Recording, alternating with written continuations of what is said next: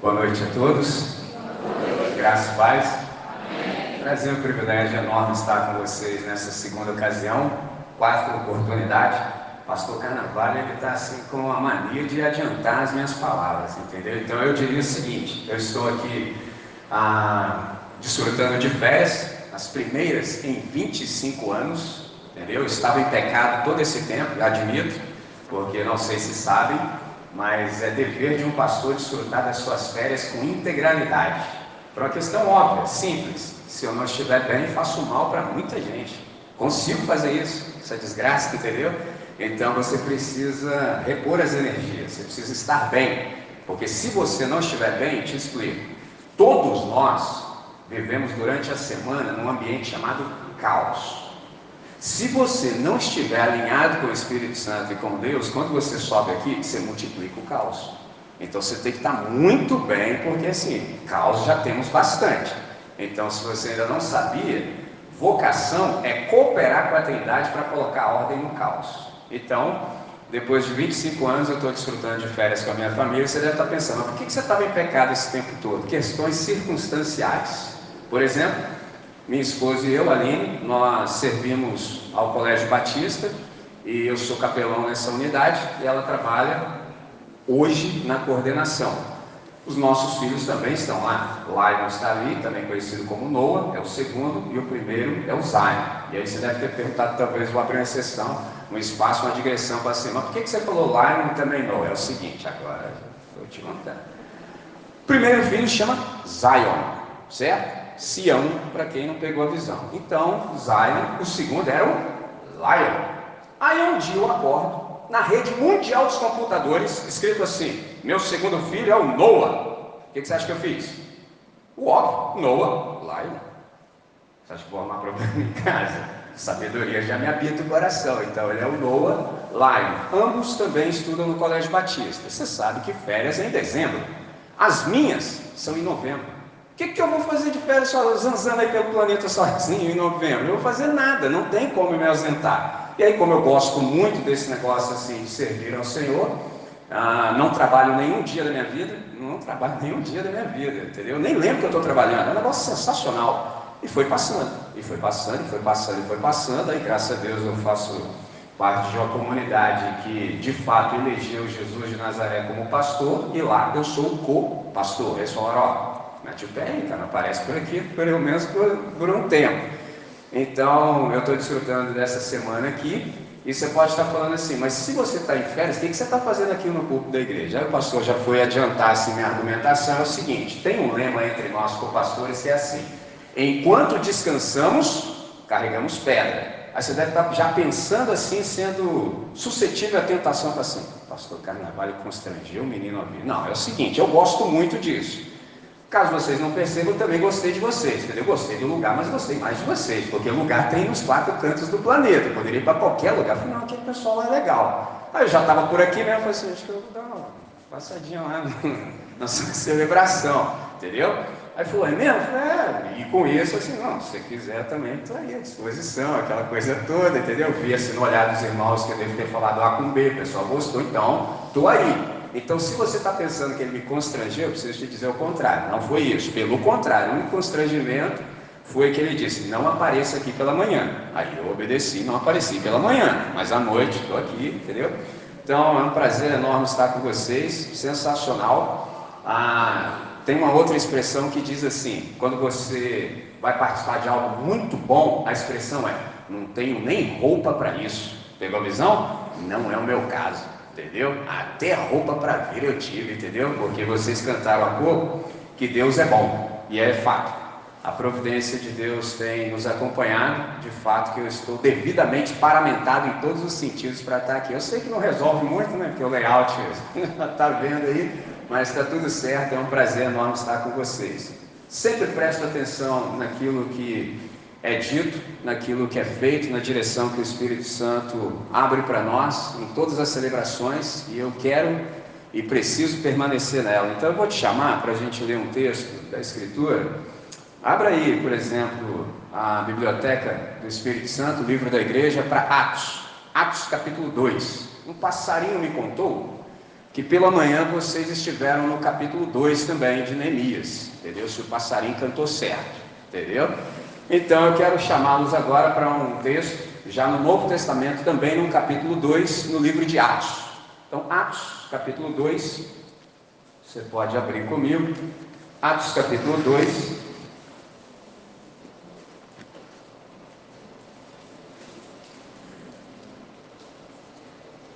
Atos capítulo 2.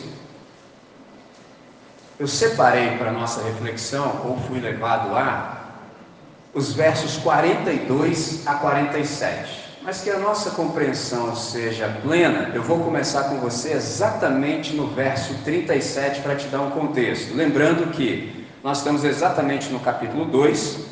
Você sabe que aqui o Espírito Santo vem sobre aqueles que creem, os discípulos, porque uma coisa é o Espírito Santo dentro de nós, outra coisa é o Espírito Santo sobre nós. E a pergunta é: qual é a diferença? Qual é a questão? O Espírito Santo dentro de nós nos faz ser um com Deus. Porque só dá para ser um com Deus se você desfrutar daquilo que Deus tem também, que é o seu Espírito. Então é isso que nos faz um com Deus e entre nós. Isso tem um nome, chama comunhão dos santos. Então, independente do lugar do globo onde nós estivermos, nós nos amamos por isso, porque temos o mesmo Espírito. É uma coisa sensacional. Isso nos coloca na igreja. Quem tem o Espírito de Deus é de Deus e pertence à família de Deus, porque tem algo de Deus. Então, o Espírito Santo dentro de nós. Agora, o Espírito Santo sobre nós nos dá a possibilidade de missionar.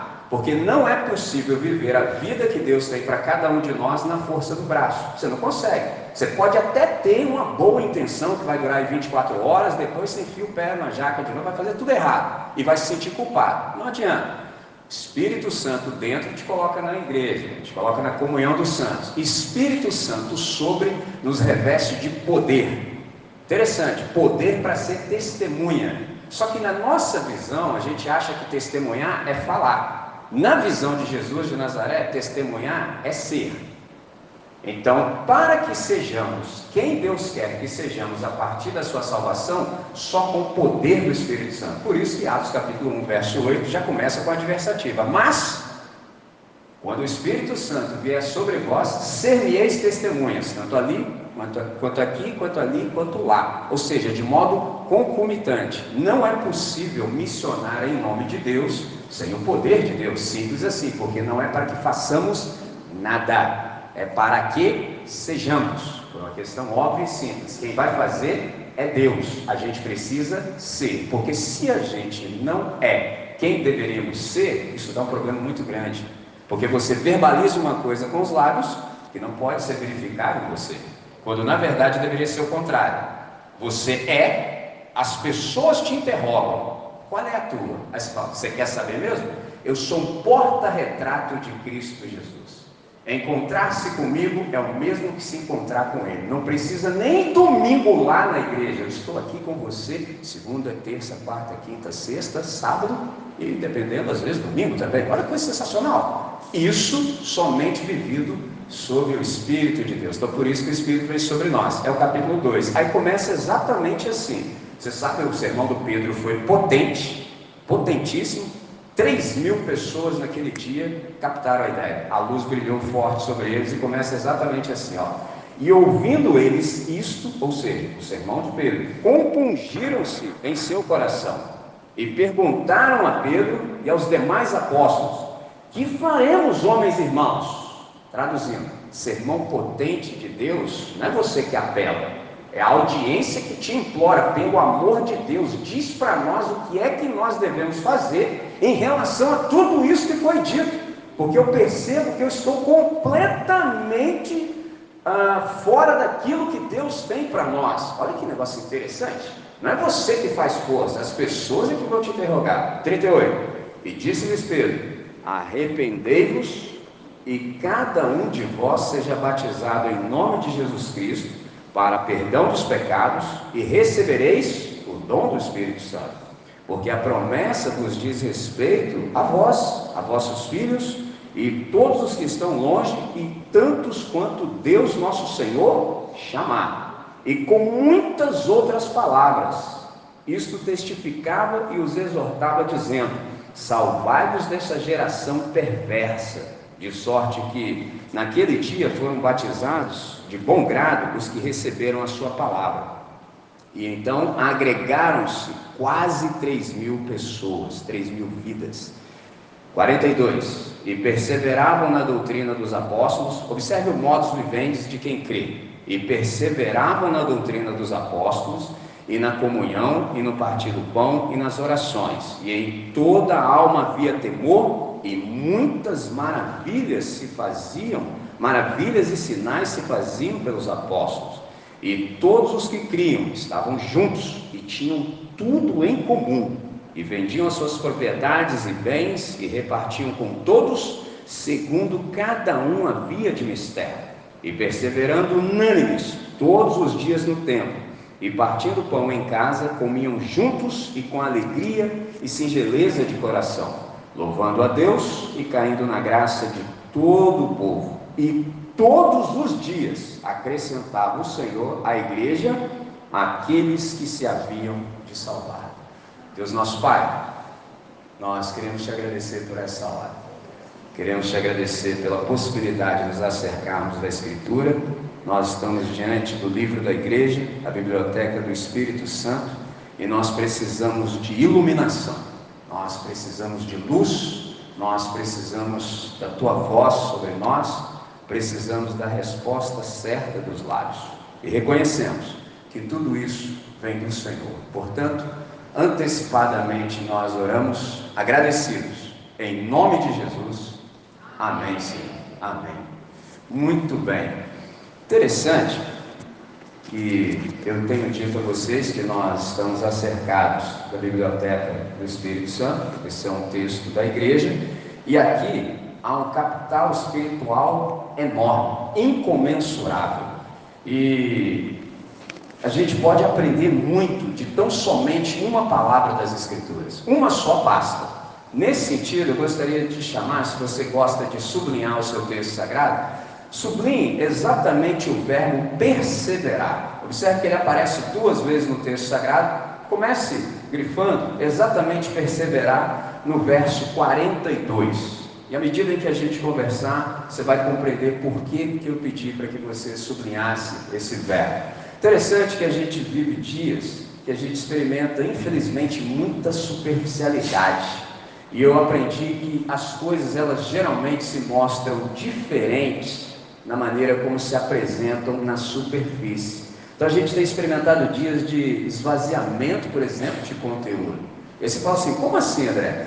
Isso é tão sério que a gente lida, por exemplo, às vezes com um problema de repetição. Em que sentido? a gente corre sempre o risco de transformar tudo em frase feita, em meros clichês, entendeu? Você sai repetindo coisas, mas sem a reflexão devida, sem a compreensão mínima, por exemplo, da real importância daquilo que a gente verbaliza. E aí você fala assim, André, captei até aí, mas assim, e como é que eu faço para escapar, por exemplo, da superficialidade? A boa notícia é que, penso eu, porque não conheço a todos, que nós já participamos da era Gutenberg. Você fala assim: o que, que é isso, Era Gutenberg? Num planeta de aproximadamente 8 bilhões de seres humanos, eu e você participamos daquele grupo seleto de 2 bilhões que sabem ler e escrever. Isso é um negócio fantástico. Por quê? Por uma questão simples, já indo direto ao ponto. Nós somos o povo do livro. A nossa fé tem um livro.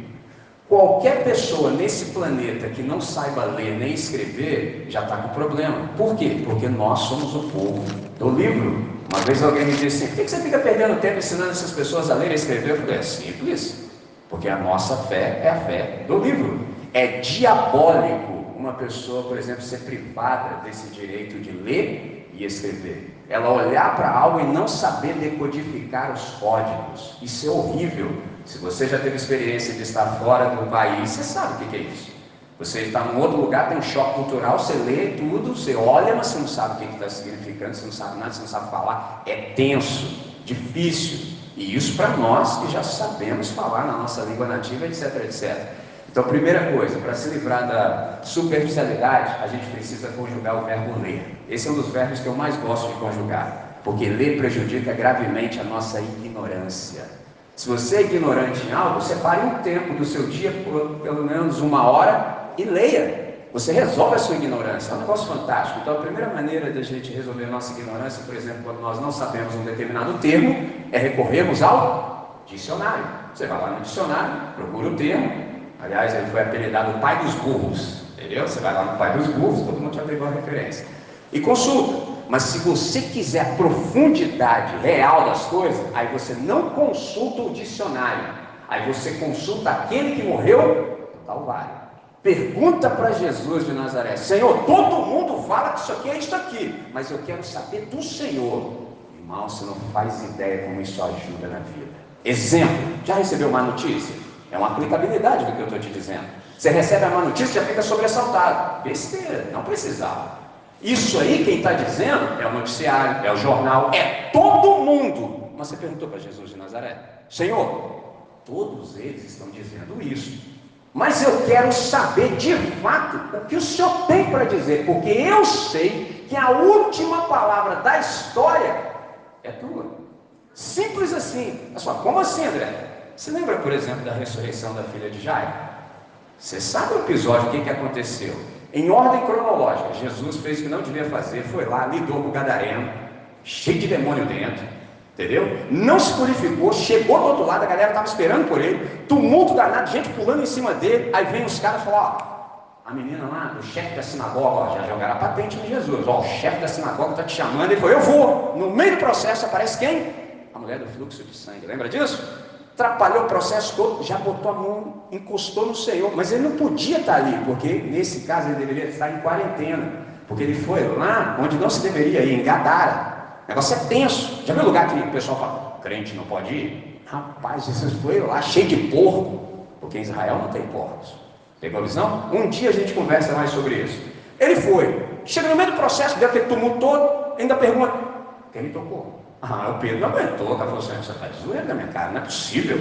Todo mundo querendo te tocar, todo mundo em cima do seu. Você quer saber quem te tocou? Olha o ensinamento. Ele fala assim: rapaz, você acha que eu não sei? O que, que alguém, por exemplo, tendo fetiche, querendo me botar a mão, ai Jesus, oh, meu Deus, não, você acha que eu não sei? Eu quero saber quem com intenção tocou no meu cipsite, na orla da minha veste. Isso é que eu quero saber, porque quem fez isso fez com fé, sabendo quem eu sou. Aí ela não pode se esconder mais. Ó, toda trêmula, porque o que ela fez é inconcebível Israel. Porque como a gente não é judeu nem judia, a gente não faz ideia. Ela deveria ser apedrejada, deveria ser morta. Mas ela estava tremendo, eu falei assim, agora lascou. Eu falei assim, fica tranquilo, fica tranquilo, tua fé te salvou, agora está tudo resolvido. Vamos lá. Só que aí é aquilo, né, cara? Jesus não obedece o nosso tempo. Quando ele chega lá, já deu ruim, menina já morreu. Ó, aí tinha as carpideiras. Não sei se sabe, gente profissional paga para chorar. Você consegue entender? Ah, gente escandalosa. Já viu gente que o morto, tá, o morto está ali, tem a família do morto, o cara nem conhece o morto, está chorando mais do que a família. Já viu gente assim? Escorrega, cai dentro da cova. Pegou a visão já. Escandaloso, todos. Ai meu Deus, o homem morto. Para com isso. Então, essa galera era contratada para chorar. Pega a cena. Jesus chega e assim: fica todo mundo tranquilo. Ela não está morta, só está dormindo. Vê se vocês conseguem imaginar gente que foi paga para chorar, virou a chave num instante, o pessoal que estava chorando começaram a debochar da cara de Jesus, assim, ah, ouviram se dar fome, eu falei, que é isso? Para você ver um livro, quero ninguém comigo, vem só vocês três, vem. Aí entrou, resolveu o que havia para ser resolvido. Caramba, qual é o segredo? Tudo isso que eu estou te dizendo desde o princípio. Quando ele diz, ela não está morta, ela dorme. Qual é o ensinamento? É o que Jesus diz, não é o que meu olho vê, não é o que todo mundo fala. Se ele disse que está viva, é porque está. Então, se ele disse que está dormindo, o que, que ele fala? Vamos lá despertá-la. Então, o segredo da nossa vida é qual é a palavra de Jesus para essa situação. Depois que ele disser, aí também está dito. Mas enquanto ele não disser, não se desespere. Simples assim. André, como é que eu resolvo o meu problema de ignorância? Como é que eu resolvo a minha superficialidade em tudo? Simples. Começa pelo dicionário. Começa estudando. Ou é um adianto. Depois disso, se você quiser aprofundar de fato, aí você pergunta para Jesus de Nazaré. Fala, Senhor, qual é dessa circunstância aqui? Você, qual é a sua palavra? Me dá orientação, dá-me a tua luz, Senhor. Pronto. Aí você consultou de fato aquele que morreu no Calvário. Aí você vai saber todas as coisas como elas realmente são. Uma vez sabido isso, agora é a hora da gente saber. André, e o que, que é perseverar, então, na ótica de Jesus de Nazaré? Por exemplo, se a gente começa do início, perseverar é ter estabilidade, é ter constância naquilo que foi definido, estabelecido como propósito. Estabilidade e constância. Traduzindo, você não vacila, você não fica nessa de vacilação, você está firmado e você é constante. E tem mais. Você fala, como mais? Num propósito. O que é propósito? Propósito é a razão pela qual algo ou alguém existe. Ponto. Aí você para e fala assim: peraí. Propósito é a razão pela qual algo ou alguém existe. Tudo no universo tem um propósito, tem um telos existencial. A cadeira que você se senta, observe, a cadeira que você se senta, propósito existencial dela, o telos dela na existência é lhe proporcionar conforto. Ponto. Pergunta que você tem para responder na vida é: e eu? Qual é meu telos existencial? Para que estou aqui no planeta? É só para ocupar espaço? Não pode ser. Enquanto você não discerne, não descobre isso, você bate cabeça. Para tudo na vida, todas as suas decisões serão equivocadas. Por quê? Você não tomou as decisões de acordo com a sua identidade existencial. Tudo vai errado na sequência. É um negócio horroroso. Enquanto isso não é resolvido, a vida não flui. Exemplo: você pode estar no melhor ambiente, com as melhores ferramentas, os melhores equipamentos e a coisa não acontece. E o contrário também é verdadeiro. Você pode estar no pior ambiente, trevoroso, te tentando o dia inteiro, entendeu? Gente errou o dia inteiro e a parada flui, que é uma beleza, a ponto dos circunstantes se reunirem e te interrogarem. Meu irmão, cheguei. Fala, qual foi? Meu irmão, Aqui é um inferno na terra. Como é que você consegue, cara? Porque eu, por menos, queria matar esse desgraçado, entendeu? Agora você não, cara. Você é inabalável. Qual é a tua? Aí você fala, qual é a minha? Porque eu sou discípulo de Jesus de Nazaré. Eu sei o que, que eu estou fazendo aqui. E eu sei. Eles é que não sabem, isso é problema deles. Mas eu sei. Então, meu irmão, está tudo certo, cada um com o seu. O trabalho deles é esse aí, me infernizar. Eu, como não quero inferno dentro de mim, volto para correr. Simples assim, eu preciso ficar bem. Não é um negócio tranquilo? Depois que você sabe. Agora não saiba não. Não saiba não, você vê o que, que você faz. Você não quer matar todo mundo, cheio de ódio no coração, entendeu? Já viu quando você fica cheio de ódio? Desgraçado, maldito. Rangendo dele. Não, não, não, isso não é para nós, mas observe o que eu disse, não é para nós. Aí a pergunta é, quem somos nós? Qual é a nossa identidade existencial? Só aquele que morreu no Calvário sabe. Ele te diz quando ele te disser, você é, aí ó, tá tudo resolvido. Quando ele te disser, você é meu filho amado, eu tive com prazo, você não imagina como é que fica leve a sua vida. É um negócio sensacional. Por quê? Porque tudo que for dito a partir de então sobre você precisa passar por esse crivo, por esse parâmetro. A pessoa diz para mim, André, eu acho que você é isso. Eu falo, opa, disse bem. Você acha, mas eu sei que não sou. Como você não consegue ficar com a sua boca fechada, emitiu opinião que não foi pedida. Fique com ela. O que, que eu tenho com isso? Eu não tenho nada com isso. O que eu sei é, André, você é meu filho amado, motivo de toda a minha alegria e satisfação. Eu estou feliz com você. Você observou nessa frase dita assim, porque você fez isso, isso e isso? Não tem, né? Então, esse é o segredo. Deus não está feliz comigo pelo que eu faço. Deus está feliz comigo pelo que Cristo fez e me concedeu, me imputou por graça. Olha que negócio sensacional. Aí fica leve a vida, fica fácil de andar pela existência no meio dessa loucura toda, no meio desse caos. Mas a gente precisa saber qual é o nosso propósito. Então, nesse sentido, perseverar é de fato estarmos em estabilidade e em constância. Aí você vai se lembrar daquele texto, 1 Coríntios, capítulo 15, no verso 58. Sabendo que no Senhor o nosso trabalho não é vão. E antes ele diz assim: sede firmes e constantes. Aí vem a segunda parte que eu disse antecipadamente: firmes e constantes. Observe. Firmeza é algo que temos do lado de dentro, estamos bem firmados, e a constância é a manifestação exterior da firmeza que você traz no coração. Por isso que você e eu não somos vacilões. A gente está muito bem firmado e a gente sabe onde nossos pés estão. Por isso que a gente não briga com ninguém por causa de opinião, porque o nosso negócio não é opinião, o nosso negócio é convicção. Mas, André, qual é a diferença? Simples. Opinião é aquilo que faz você brigar com todo mundo na internet. E meu camarada ele posta lá a opinião dele que ninguém pediu, porque não sei se sabe, mas na internet só tem PHD. Eu nunca vi ninguém analfabeto ficcional na internet. Não tem. Só tem PHD em qualquer tipo de assunto. Os caras sabem exatamente tudo.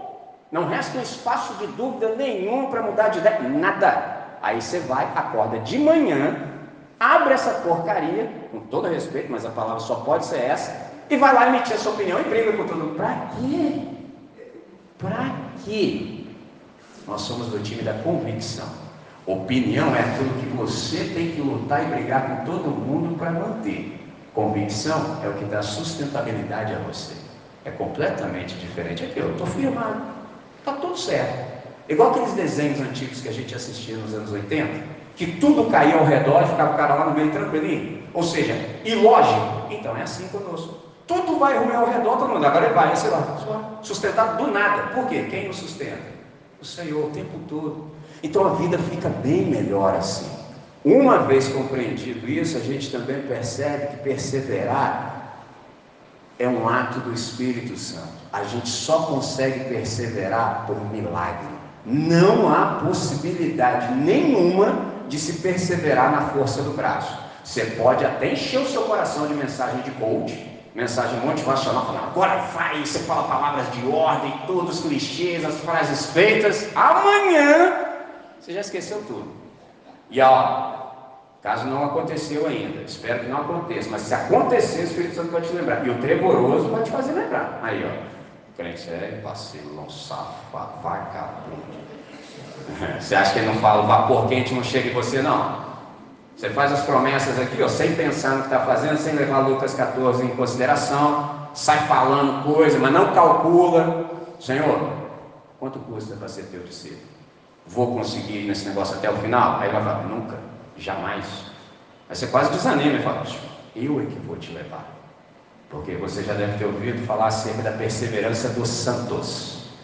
No meu concílio, fui interrogado, me empolguei, estava empolgado como sempre, né? Aí falei que eu não acreditava na perseverança dos santos. Aí os caras já. falei, então, acredito na perseverança, não no plural, mas no singular. Aí os caras já foram se assentando, ficaram com aquela cara. O que você quer dizer com isso? falei, eu acredito na perseverança do Santo Deus de me tirar desse lamaçal de pecado, dessa porcaria e me levar incólume até o final. Acabou. É nisso que eu creio. Eu não creio que eu vou chegar lá porque eu quero. Eu não estou querendo nada. Não acordei de manhã dizendo assim: hoje está um belo dia para eu me livrar da minha vida de pecados. Vou procurar a igreja mais próxima. Não, que dia foi esse? Estava lá chafurdando para lá e para cá. Deus falou assim: Você, vem cá. Me chamou pelo nome. Você, vem cá, agora. Eu falei: Opa, irresistível. Ele vai me levar até o final. Porque eu estou certo que aquele que começou boa obra em vós há de completá-la até o dia de Cristo. Eu, muito mais do que pensar em fazer obra de Deus, eu sou a obra de Deus. Olha que negócio sensacional. Então, por exemplo, espero que desde a última vez que nós nos encontramos, você possa perceber alguns sinais em mim de transformação, porque se assim não for, só perdi tempo. Há exatamente um mês e duas semanas eu estava aqui, mas aconteceu inúmeras coisas que eu levei esse tempo todo para começar a processar que eu fui no céu e fiquei lá um, um tempo. Falei, cara, o que, que aconteceu lá em Correios? Que negócio sensacional. Foram três oportunidades magníficas. Sensacional.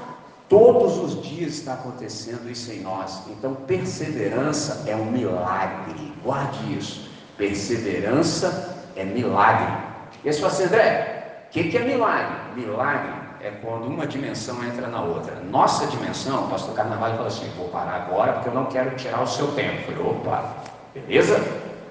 Esse tempo que a gente está aqui é o Cronos, daí o cronômetro que não para, tá percebendo? Agora, o lugar onde Deus está na eternidade é o Kairos. O máximo que eu posso dizer é como se fosse um eterno agora. Por isso que tudo lá já é. Por isso que quando ele diz lá, já é. Agora, para nós, no tempo e no espaço, precisa ganhar concreção histórica. Por isso a gente espera, por isso a gente exercita a fé. Mas já é. Então, de vez em quando, quando apraz a Deus, quando lhe apetece, quando lhe dá prazer, ele invade essa nossa dimensão. O Kairos entra no Cronos. Aí você fala assim: aconteceu um negócio aqui. Sabe o nome disso? Milagre. Pegou? As leis aqui que regem o nosso planeta e o universo são suspensas momentaneamente. É um negócio sensacional, entendeu? Tem alguns milagres que são tão constantes que a gente às vezes nem se dá conta. Por exemplo, a manutenção da minha e sua vida foi. Então nós hoje, quando abrimos os olhos, devemos falar, Senhor, que maravilha, continua aqui na existência. Não sei se você fez isso, mas quando você abriu a pia jogou água no rosto, você deveria ter se lembrado do seu batismo. E eu não estou falando de aspersão, não é isso, mas só você lembrar assim, cara, olha quem eu sou. Eu não posso sair da minha cama sem lembrar disso. Eu não posso me apresentar à vida sem lembrar que eu sou batizado por Jesus com o Espírito Santo. Olha que negócio sensacional. Aí você vai para a vida se lembrando da sua identidade, e as suas escolhas são pautadas em quem você é, aí fica mais difícil de errar. Você vai se lembrando cada momento assim, mas quem eu sou mesmo? E nessa situação, como eu deveria me portar? Porque o que fazer, eu já sei. Agora eu preciso saber como fazer o que eu sei que devo fazer. Porque o que eu já sei. Simples assim. Então, nesse sentido, perseverar é sempre um milagre. Então, em Deus, à medida que nós permanecemos em Deus, a gente também consegue perseverar continuamente. Por uma questão muito simples: sem mim, nada podeis fazer. O contrário também é verdadeiro. Tudo posso naquele que me fortalece. Isso aqui coisa sensacional. Então, o Espírito Santo habita em mim e nele eu posso perseverar dia após dia. Bom, agora a gente já sabe tudo isso, a gente pergunta em que perseverar é a grande questão. Bom, tem gente que persevera no erro. É uma coisa horrorosa, mas tem uns perseverantes no erro ali que os caras estão firmão ali no que não presta. Entendeu? São os reincidentes. A esses, lamentavelmente, a gente só pode dar o benefício da dúvida. Dizer que o cara não é, talvez ele fale, você está me julgando, mas você observa, é irmão, você é do nosso time mesmo. Você tem certeza? Que assim, eu não compreendo como é que você pode rolar nessa lama desse jeito. Porque a diferença de um corpo para ovelha é exatamente essa. Entendeu? A ovelha cai na lama, já logo grita pelo pastor. Entendeu? Caiu, acidentalmente, caiu. Agora o porco chafurda, joga até lama pelo nariz, entendeu? O negócio é tenso. Não entendo como é que você pode continuar nisso. Então, vou te dar o benefício da dúvida para não dizer que você não é dos nossos e não tem o Espírito de Deus. Ainda estou te dando o benefício da dúvida. Tem gente reincidente, perseverante no erro. E aí tem um problema grave aqui. Você pergunta, qual é o problema grave? é que não há coisa mais inútil de fazer do que fazer com eficiência aquilo que jamais deveria ter sido feito.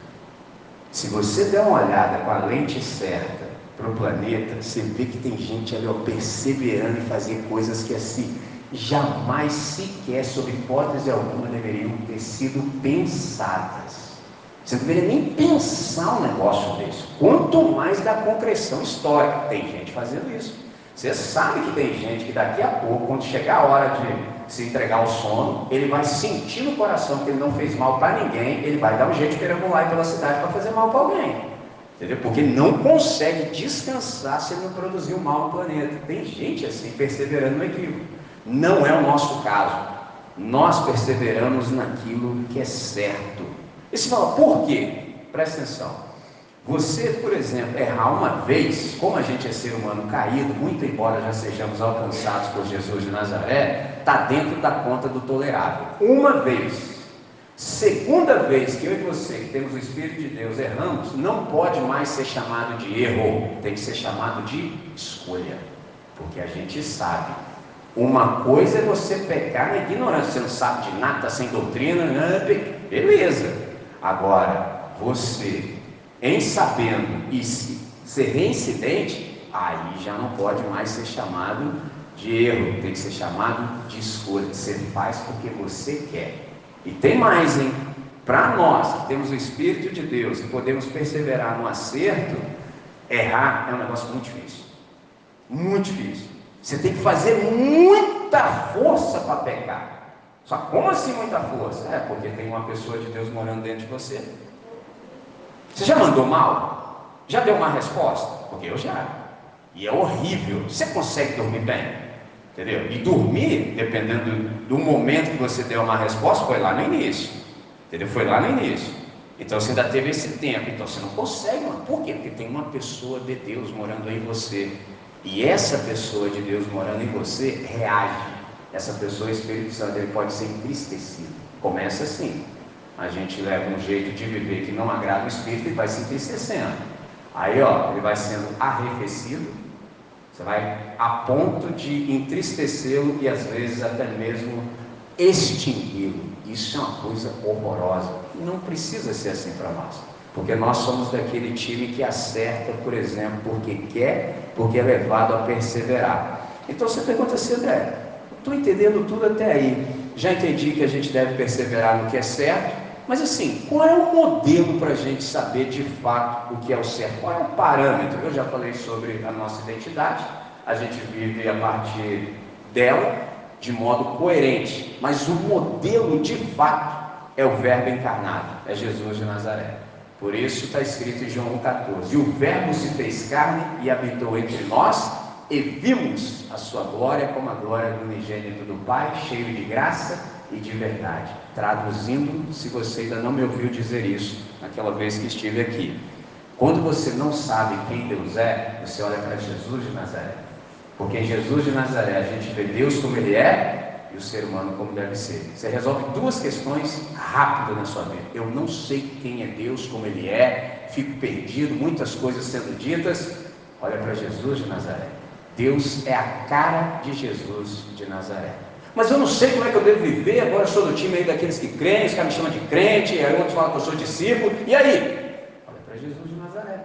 Porque Jesus de Nazaré tudo que é para ser bem vivido já está encarnado, já está demonstrado. Então não há como a gente errar. É só fixar os olhos em Jesus de Nazaré e a coisa vai fluindo, que é uma beleza. Nesse sentido, quando a gente quer viver do jeito que deve, deixando a superficialidade em profundidade, a gente pergunta para Jesus: Senhor, como é que é isso? Porque só Ele tem autoridade de dizer assim.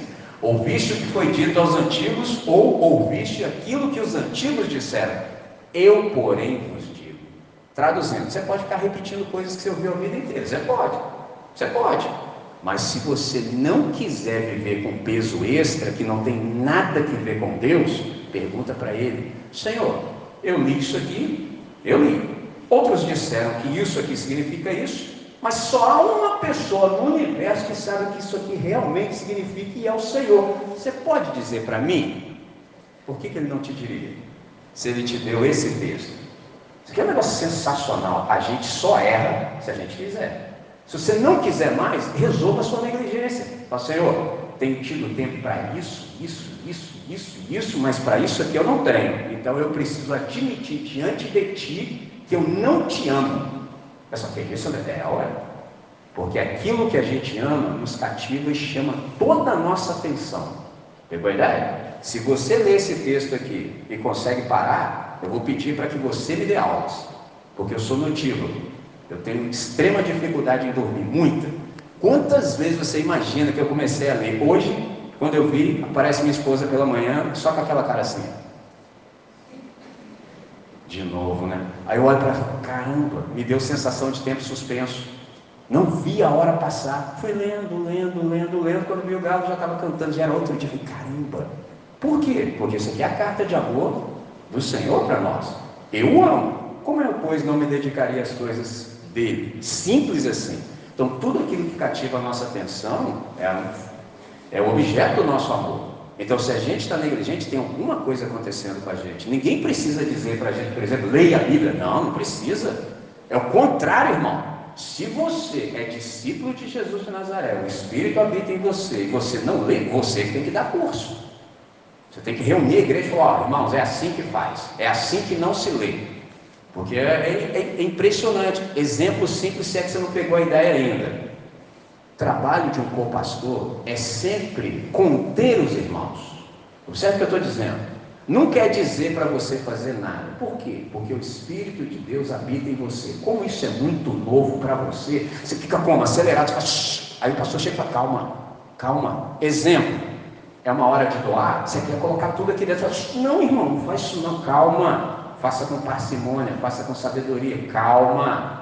Você não precisa dizer para o cara fazer, não, você precisa instruí-lo a como fazer, porque o que ele já sabe, mas como é tudo novo, fica muito acelerado. Esse é o segredo. Mas caramba, então se você, em sabendo disso, verifica que em você não há esse desejo, você precisa caçar um lugar reservado e falar assim, Senhor, está acontecendo alguma coisa comigo. Tem alguma coisa obstruindo o processo. E é exatamente aqui que eu faço o recorte. Observe, esse povo aqui que ouviu o Pedro, eles estavam na perversidade. Mas se você prestou atenção, eles foram levados da perversidade, da perversão à perseverança. São os versos que eu listei para conversar com vocês. E aí você nota que essa galera perseverava naquilo que era certo em pelo menos quatro dimensões. Note, no ensino, na comunhão, na partilha e nas orações. Ensino. Por que, que perseverar é um milagre? Note bem, eles perseveravam no ensino dos apóstolos, ou seja, na doutrina, na tradição. Aí você me ouve falando sobre tradição, você já bota o pé lá atrás e fala assim, ah, mas estava bom até aí, cara. Pô, você vem puxar tradição agora. Presta atenção. Eu disse que dá para aprender muito de uma palavra das Escrituras e quando a gente quer saber como as coisas realmente são, a gente pergunta para Jesus de Nazaré. Tradição é uma coisa muito boa. Observe isso. A igreja é a guardiã da tradição da nossa fé. Tradição é a fé viva daqueles que já morreram. Por exemplo, nós temos dois mil anos de história de igreja. A gente não chegou aqui ontem. Então a gente precisa manter vivo esse legado. Isso é tradição. Aquilo que a gente não gosta é tradicionalismo. Isso a gente não gosta, porque isso é morto. O que é tradicionalismo? Você está perguntando no seu coração. É simples. Se tradição é a fé viva daqueles que já morreram, tradicionalismo é a fé morta daqueles que ainda estão vagando aí sobre a terra. Esse é o problema. Isso não alimenta ninguém, isso não faz bem para a saúde, pelo contrário, isso é repelente. Um ambiente em que o legado é preservado é um ambiente atraente. Esse é o segredo. Esse pessoal aqui perseverou, por exemplo, no ensino. Isso aqui é milagre puro, por uma questão simples. Nós não somos seres ensináveis por natureza. Não somos. A gente não é, não é mesmo, não tem como. Todas as vezes que a gente admite ser ensinado, é porque milagre aconteceu em nós. Por exemplo, a nossa arrogância foi vencida, a nossa presunção foi subjugada, a nossa prepotência foi totalmente eliminada. Por isso que a gente tem humildade de se sentar e ouvir. É muito difícil fazer isso, muito difícil. Quantas tentações você acha que eu não passo? Entendeu? Porque, por exemplo, esse negócio de texto sagrado, quantas vezes você acha que eu já li? E como é fácil eu achar que porque eu li várias vezes que eu estou sabendo alguma coisa? Quem falou? Quem falou? Então, todo o tempo, o tempo todo, você precisa guardar muito o seu coração para você se manter todo o tempo, o tempo todo ensinável. Você precisa ser uma pessoa humilde, aprender a ouvir. Então, quando isso acontece, é porque de fato o milagre se estabeleceu sobre nós. Mas ele diz mais: eles perseveravam também na comunhão. Última vez que estive aqui, falei a vocês muito sobre mutualidade. Um bom exercício que você pode fazer, pega o seu lápis, Anote, grife todos os versículos que você encontrar no Novo Testamento que tragam uma expressão assim, uns aos outros. É assim que a igreja vive, em mutualidade. Nós fazemos o bem uns aos outros, por uma questão muito óbvia e simples. Nós não temos todos os dons, nenhum de nós tem. Eu tenho os que tenho, mas eu não tenho os que você tem. Então, todas as vezes que nós interagimos, a gente sempre sai enriquecido da conversa. Por isso que nenhum de nós pode faltar à reunião de celebração. Por quê? Porque se você faltar, eu deixo de perceber algo de Deus que só passa por você. É um negócio sensacional isso. Eu nunca mais vou ter essa manifestação de Deus que só passa por você. Mas como assim? É, porque não existe outro de você. Pode ter até gente com o mesmo nome, tem, mas com a mesma coleção de dons, talentos e habilidades que você tem, não tem mais. Só olha. Então não teve ontem, não tem hoje e não haverá amanhã.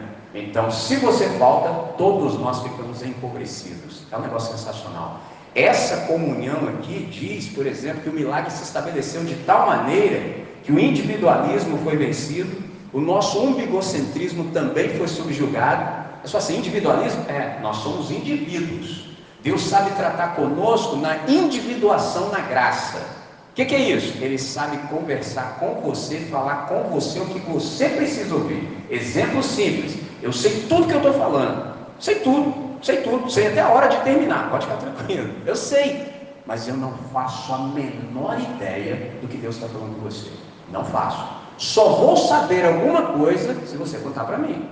Por exemplo, na outra vez, fez uma fila aqui, o pessoal, com lágrimas, falou, nossa, Deus falou muito comigo, você não, você não imagina. Eu falei, não imagino mesmo. Não faço a menor ideia. Por quê? Por causa da individuação na graça. Ele fala exatamente o que você precisa ouvir, o que você precisa saber. Só ele consegue fazer isso, mas isso é individuação. Ele vai te tratar como um indivíduo que pertence ao corpo dele. Agora, individualismo não é de Deus. Aliás, permita, tudo que tem ismo, desconfie. Tudo que tem ismo requer uma reflexão aprofundada. Lembre-se disso. Tudo que tem ismo, porque tudo que tem ismo é um sistema fechado e humano, e se é humano e fechado, fica difícil para Deus interferir e está marcado pelo erro. Me fiz entender? Simples assim. Então, tudo que tiver ismo, dá um passinho para trás. Dá um passinho para trás, liga a luz do Evangelho e fala: deixa eu ver isso aqui. Com isso, como comecei, você deve saber que existem alguns posicionamentos. Tem esse aqui, tem esse aqui e tem esse aqui. Pegou o que eu estou dizendo? Tem um que é mais à esquerda, tem um que é no centro e tem um que é aqui, à direita. Pegou? Quer te explicar mais? Isso é ismo. Qual desses três aqui você acha que assim vai resolver o nosso problema? Aponta-se da gente brigar uns com os outros esquecer quem nós somos, que nós somos irmãos, temos o mesmo espírito e ficamos brigando por causa dessas porcarias desses ismos. Responde para mim, qual desses vai resolver? Sabe qual? Nenhum. Nenhum. O que resolve a nossa vida é: venha o teu reino, seja feita a tua vontade. Nenhum político no universo pode resolver o que nós temos para ser resolvido. Simples assim. Quem emprega força nisso só está perdendo tempo.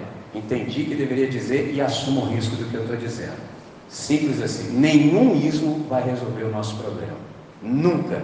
Agora, verdade seja dita, às vezes, pela graça comum, pela bondade que nós cantamos aqui, às vezes a esquerda está certa, às vezes o centro está certo, às vezes a direita está certa.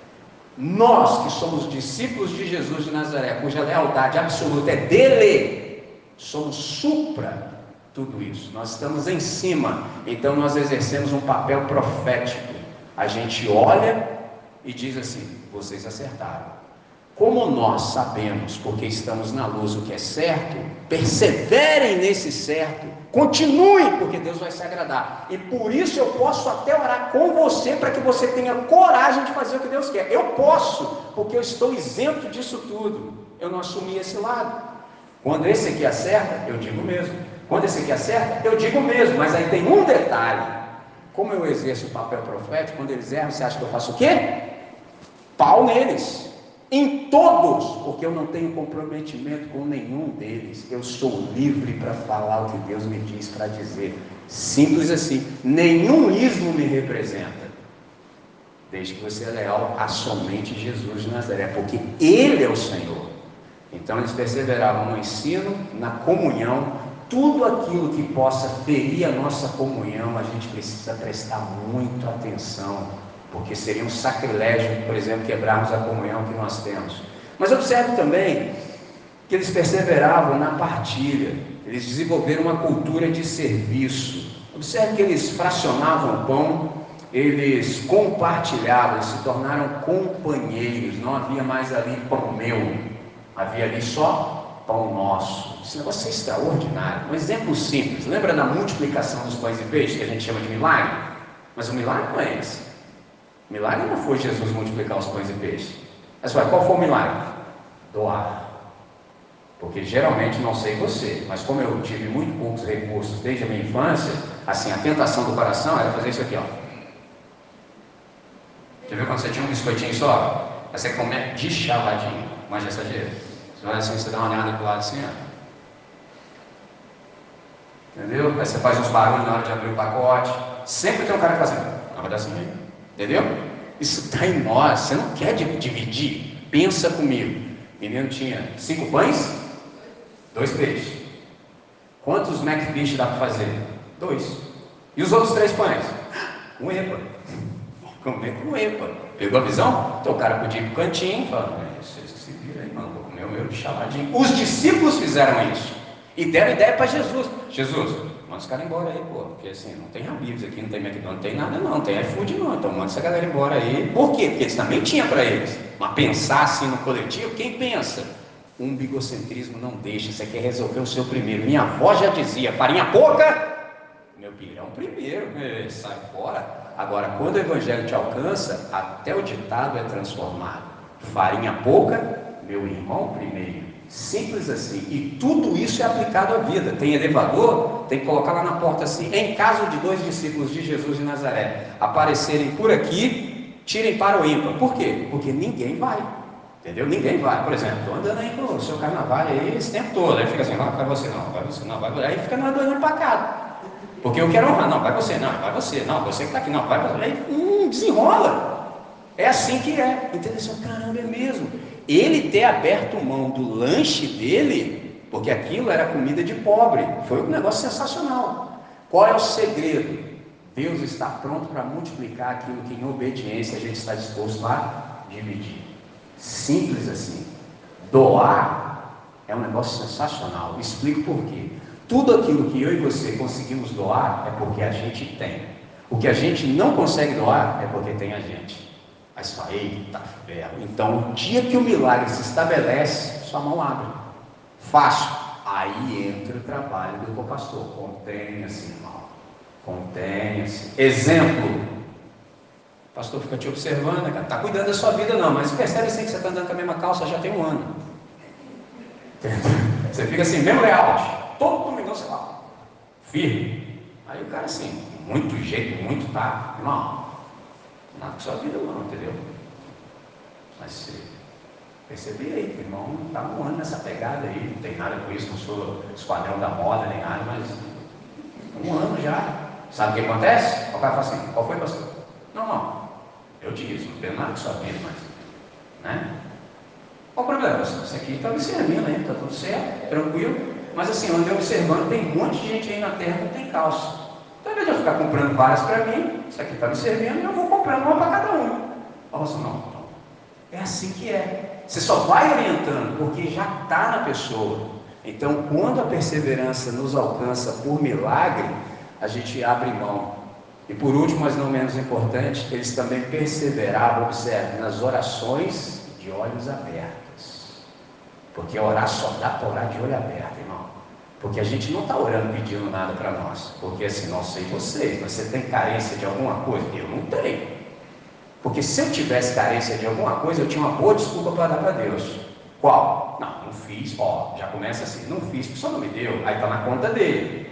Agora, quando eu entendo que todas as bênçãos que eu necessito para viver bem já me foram dadas, aí eu começo a ter problema para resolver. Falo, Deus, o Senhor já me deu tudo que havia para ser dado e não foi dado a conta gotas, a pergunta que eu tenho que responder é: por que, que eu não estou desenrolando o que deveria ser desenrolado? Por que, que eu não estou vivendo a contento? Por que, que eu não estou vivendo a altura? Faz essa pergunta para Deus para você ver. Entra no seu quarto, fecha a porta, fica lá pelo menos uma horinha com esse tipo de pergunta para você ver como é que você fica. Rapidinho você descobre. O que, que a gente faz? Mete a televisão no quarto. Ah, vou ter tempo só com Deus. Perigo danado, irmão. Perigo, irmão. Imagina, porque aqui não dá para fazer as orações do jeito que deve, não dá, a gente não está preparado ainda. Daqui um tempo, se a gente trabalhar firme, com muita honestidade e transparência, pode ser. Mas imagina, chego eu aqui, recém-convertido, sem doutrina nenhuma, sem ensino dos apóstolos, aí eu, sou carnaval, falo assim, chamar o Michelin para orar, sem doutrina nenhuma. Ela já manda assim, Deus Todo-Poderoso, aí todo mundo, aleluia. Eu estou indo bem, aprendi vocabulário com vocês, mas depois eu desando. Senhor, tu sabes que sou vagabundo, né? Rapaz, na hora de. Tu sabes que sou vagabundo. Tu sabes que eu não gosto da labuta. Mas ainda mete uma palavra bonita para ver se enxerga. Sabes que não gosto. Sim, meu empregador só passa raiva comigo, Deus. Tu sabes, tu sabes, Senhor. Que ele me paga para trabalhar. Eu não trabalho. O quanto de nó eu puder dar, eu dou. Eu sumo, eu me escondo. E quando produzo, Senhor, é tão com má vontade que o resultado é sofrível. É assim que eu sou, Deus. Tu sabe que eu sou. Eu é que não sabia, agora estou sabendo. Porque a luz tem brilhado sobre mim. Agora eu estou sabendo. Então, Senhor, eu suplico em nome de Jesus, que é o meu Senhor, que o Senhor não desista de mim. O Senhor vá trabalhando em mim para que isso vá mudando, porque desse jeito não dá. Você acha que a gente está preparado para coração assim? A mão aqui. Ó muitíssimo Deus. Aí se a gente gosta, esse é o nosso problema. Esse é o nosso problema. Aí faz oração de olho aberto? Não faz.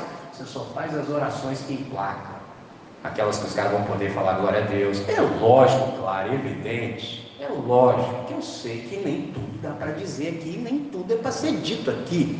Eu estou dizendo, então, para isso, Jesus diz: vocês, quando orarem, entra no teu quarto, fecha a porta e o teu pai que te vê em secreto. Primeira vez que eu li isso, eu falei: está errado isso aqui, está errado, porque oração me ensinaram que é falar. E como é que eu vou entrar no quarto e meu pai que me vê? A resposta bem expressa, porque você é um mentiroso. E quem é mentiroso é viciado nisso. Não consegue falar a verdade. Não consegue. Quando vê, já foi. Então, entra no seu quarto que não tem ninguém além do Senhor e rasga. Fala, Senhor, sabe que eu sou vagabundo o senhor sabe que eu sou safado, mesmo. o senhor sabe disso. Quem não sabia era eu. Mas agora eu estou discernindo dia após dia quem eu realmente sou. É por isso, Senhor, que eu vou me arrependendo de vez em vez. Sabe o que é arrependimento? É aquela convicção clara no íntimo do seu ser que algo no seu relacionamento entre você e o Espírito Santo não está correto. Não tem nada que ver com remorso. Assim, ó, tem alguma coisa aqui entre nós que não está correta. Aí você entra no quarto e fecha a porta. Só que tem um detalhe: quem disse isso foi um judeu, foi Jesus de Nazaré. Um judeu ora no mínimo uma hora. É uma hora de oração assim. Vamos fazer uma oração rápida aqui? Vamos? Então vamos. Uma hora. Pensa comigo. Você, na segurança do teu quarto, de portas fechadas, você vai ficar com qual tipo de oração com o Senhor? Você já viu Jesus falando, amantíssimo Deus soberano? Só falou assim, Pai. E foi. Só que interessante, isso é tão sério que só nós da fé cristã podemos chamar Deus de Pai. Ninguém mais pode. Olha que lindo. Ele ensinou, fala assim, Pai, e começa. Aí você começa a falar a verdade. Pensa comigo, como é que você vai sair desse quarto? Absolutamente transformado. Todo o tempo, o tempo todo. Qual o problema? Se você prestar atenção, a gente faz de tudo para não termos esses encontros com Deus. Observa, observa bem. Eu ainda fui modesto de falar da televisão no quarto. Ainda fui extremamente, estou extremamente atrasado. E esse Black Mirror aqui? Que se leva para todo lugar agora. Você passa até mal se ficar sem. E aí? Que tempo que você vai ter de solidão com Deus? para contemplar a criação, por exemplo? Qual é o tempo que você senta assim e fica observando? Qual é esse tempo? A ponto de você prestar atenção e falar assim: ei, ei, ei, tudo aqui funciona, cara? Tudo aqui é devidamente ordenado. Olha só, os processos, olha os ciclos, até uma hora que o Espírito dentro de você vai falar assim: e por que, que você está desse jeito aí? Por que, que você está assim, igual doido, correndo para lá e para cá, sendo que você está vendo que tudo isso aqui funciona bem?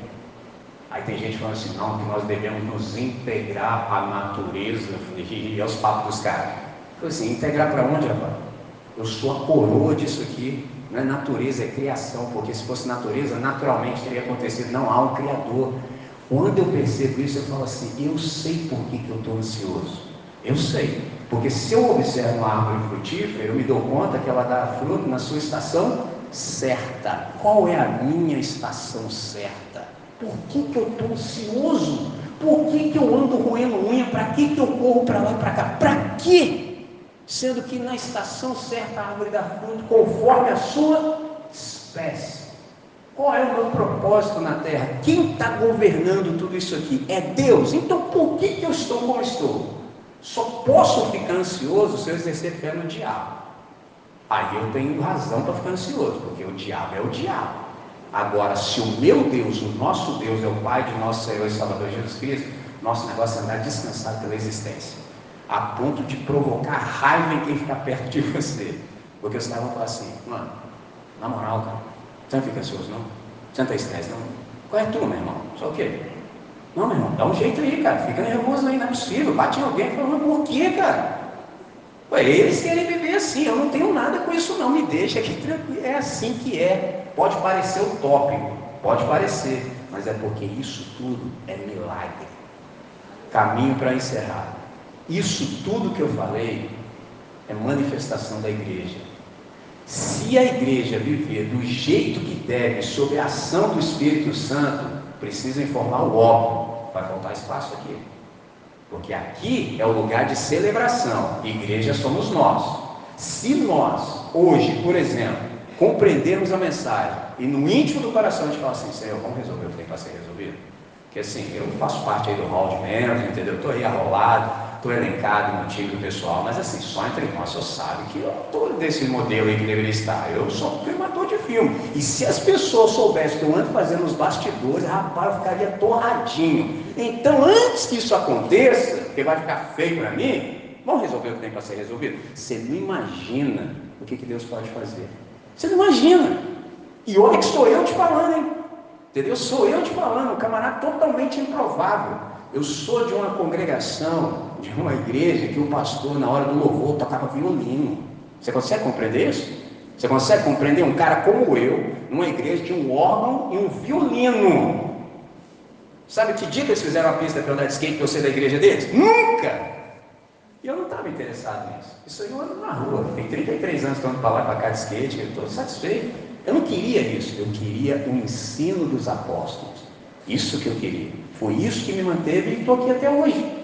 Isso é o que nos atrai. Então, se a igreja viver do jeito que deve, ninguém consegue ficar fora dela. Os caras vão atrás de você. E eu estou te dando meu testemunho.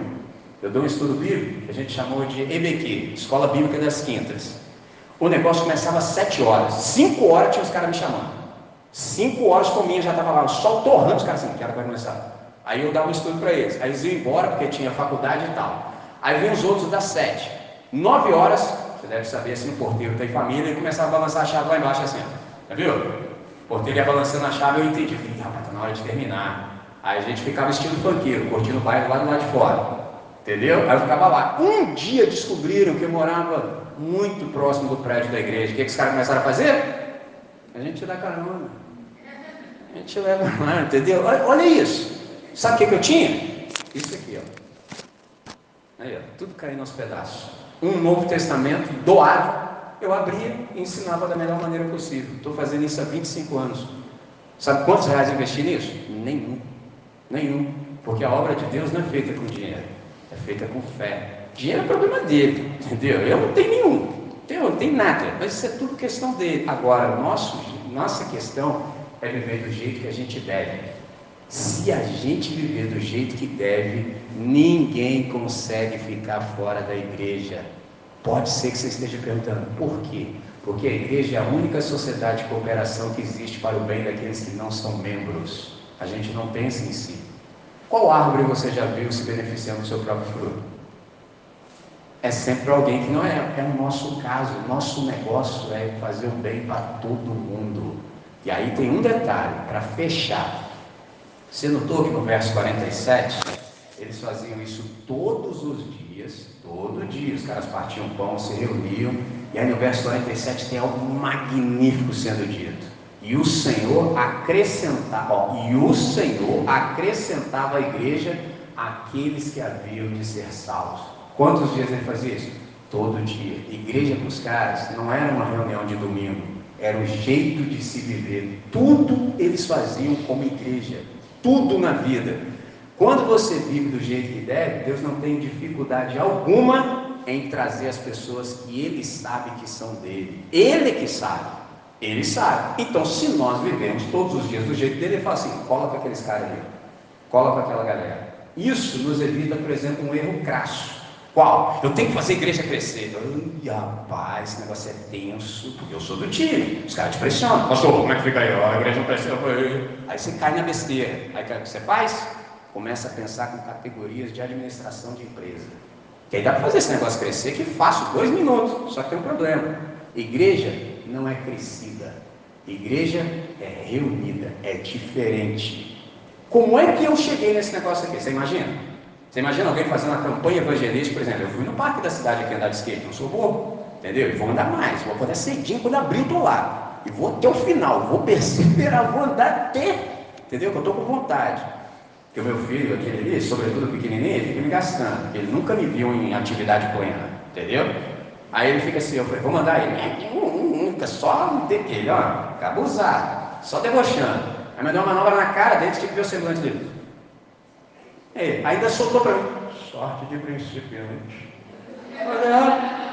Tem só 38 anos que eu gosto desse negócio. Comecei com 10 anos, em 1985, mas tive que esperar 5 anos até eu ter meu primeiro skate, entendeu? Porque o Brasil era diferente do que é hoje. Não tinha abertura, então você ter um skate era muito difícil. Duas razões. Primeiro, não tinha aqui no país e eu também não tinha dinheiro para comprar. Então, Esperei cinco anos, mas eu gosto muito desse negócio. Só que faz um tempo que eu não ando com a intensidade total. Mas eu sei.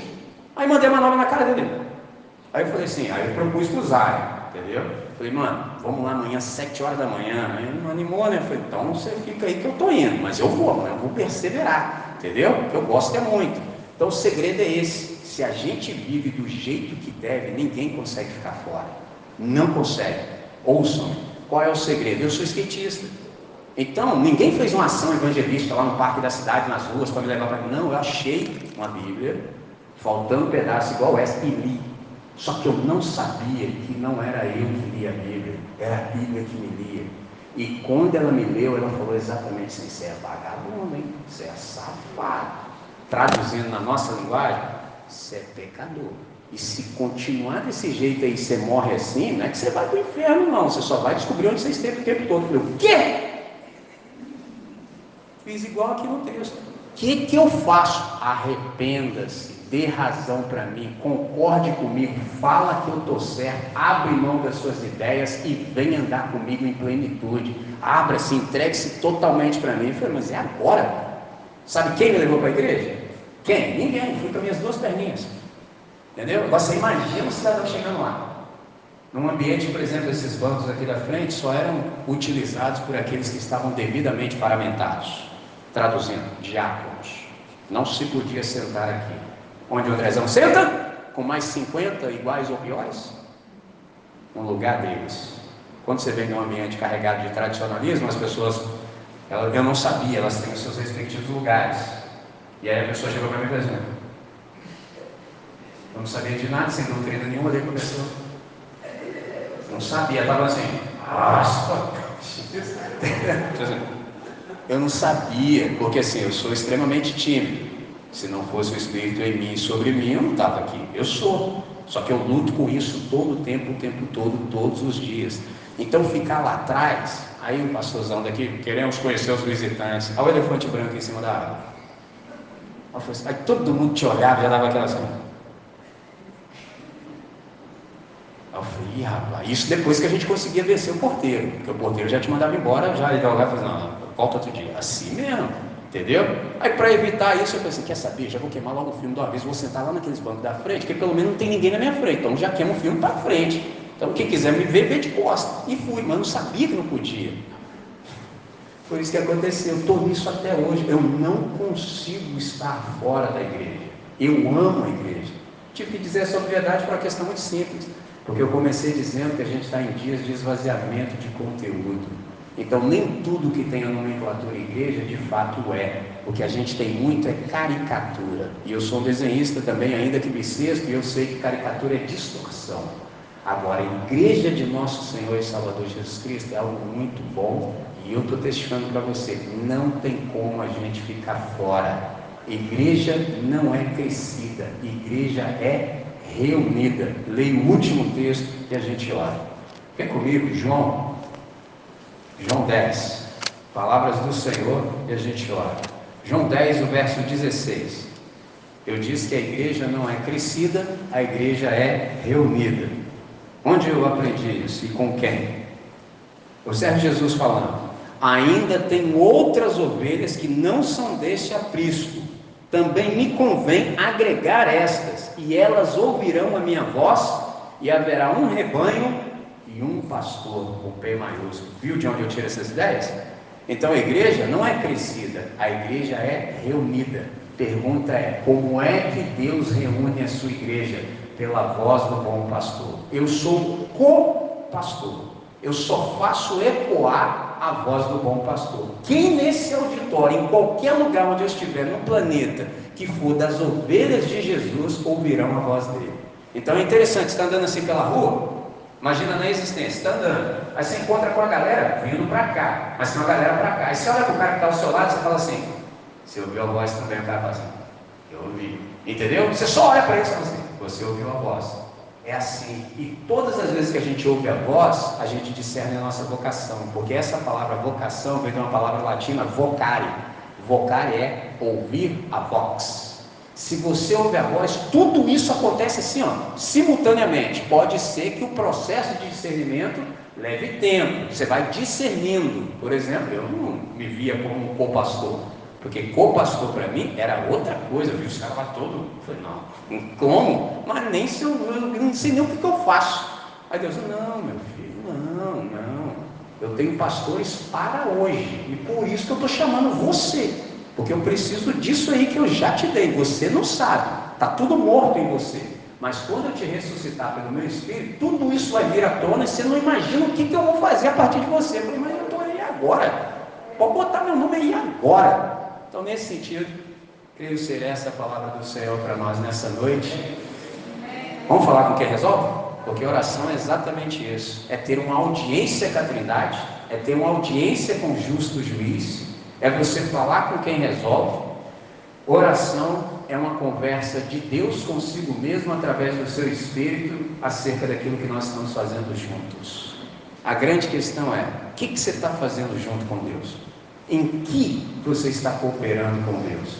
Em que você precisa de discernimento para fazer exatamente do jeito de Deus? Então, vou te chamar nesse sentido para a gente orar agradecer por esse momento magnífico, pelo menos para mim foi estar com vocês. Espero que a recíproca seja verdadeira.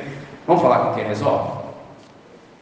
Deus bendito, Deus nosso Pai, nós queremos te agradecer de todo o nosso ser. Queremos te agradecer pela exposição da tua palavra. Queremos te agradecer pela exposição à tua palavra. Obrigado, Deus, porque na tua luz nós vemos a luz. Obrigado, Senhor, porque muito daquilo que anda no íntimo do nosso ser pode ser trazido à tona e a gente, diante de Ti, tem oportunidade de resolver o que há para ser resolvido. Nessa noite, Pai, nenhum de nós tem escusas, nenhum de nós tem desculpas, todos nós, na verdade, somos indesculpáveis. Então, Deus, nós queremos fazer bom uso de tudo isso que a gente aprendeu até aqui a gente grifou esse verbo, procuramos aprender o máximo que podíamos acerca dele e discernimos que perseverar é um verbo e é um milagre, é um verbo que a gente não consegue conjugar. Então a gente precisa, Pai, que esse milagre possa se estabelecer sobre nós. Reconhecemos que só o Senhor pode efetivar esse verbo em nossas vidas, e é por isso que nessa hora, o total consciência, muito lúcidos, Pai, a gente entende o que deve ser feito, a gente quer e a gente se entrega absolutamente para o Senhor, para que a gente, a partir desse momento, possa te obedecer por prazer, que não seja por coação, que não seja por medo, porque isso não combina com o Senhor, mas que seja por amor. É assim que nós queremos te obedecer, com muito prazer no coração. Preserva, Deus, o ensino saudável entre nós todos aqueles que são responsáveis por nos educar, por nos instruir, que eles sejam iluminados pelo Senhor, que eles recebam de Ti as orientações precisas e que eles possam nos transmitir da melhor maneira possível, para o máximo louvor da Sua glória. Ó Deus, que a nossa comunhão seja percebida pela mutualidade entre nós todo o tempo, o tempo todo. Que não haja entre nós nenhum tipo de necessitado, porque o pão é nosso. Então ensina-nos, ó Deus, de fato, a preservarmos a nossa comunhão e que haja entre nós essa cultura de serviço, essa ação de partilha em todo o tempo. E que as orações, com os olhos abertos, para que a gente possa perceber a realidade e transformá-la a partir do nosso serviço, que elas sejam constantes entre nós. De tal modo que a gente possa orar sem cessar, todo o tempo, o tempo todo, para o máximo louvor da sua glória. Nessa noite, Pai, é assim que nós oramos.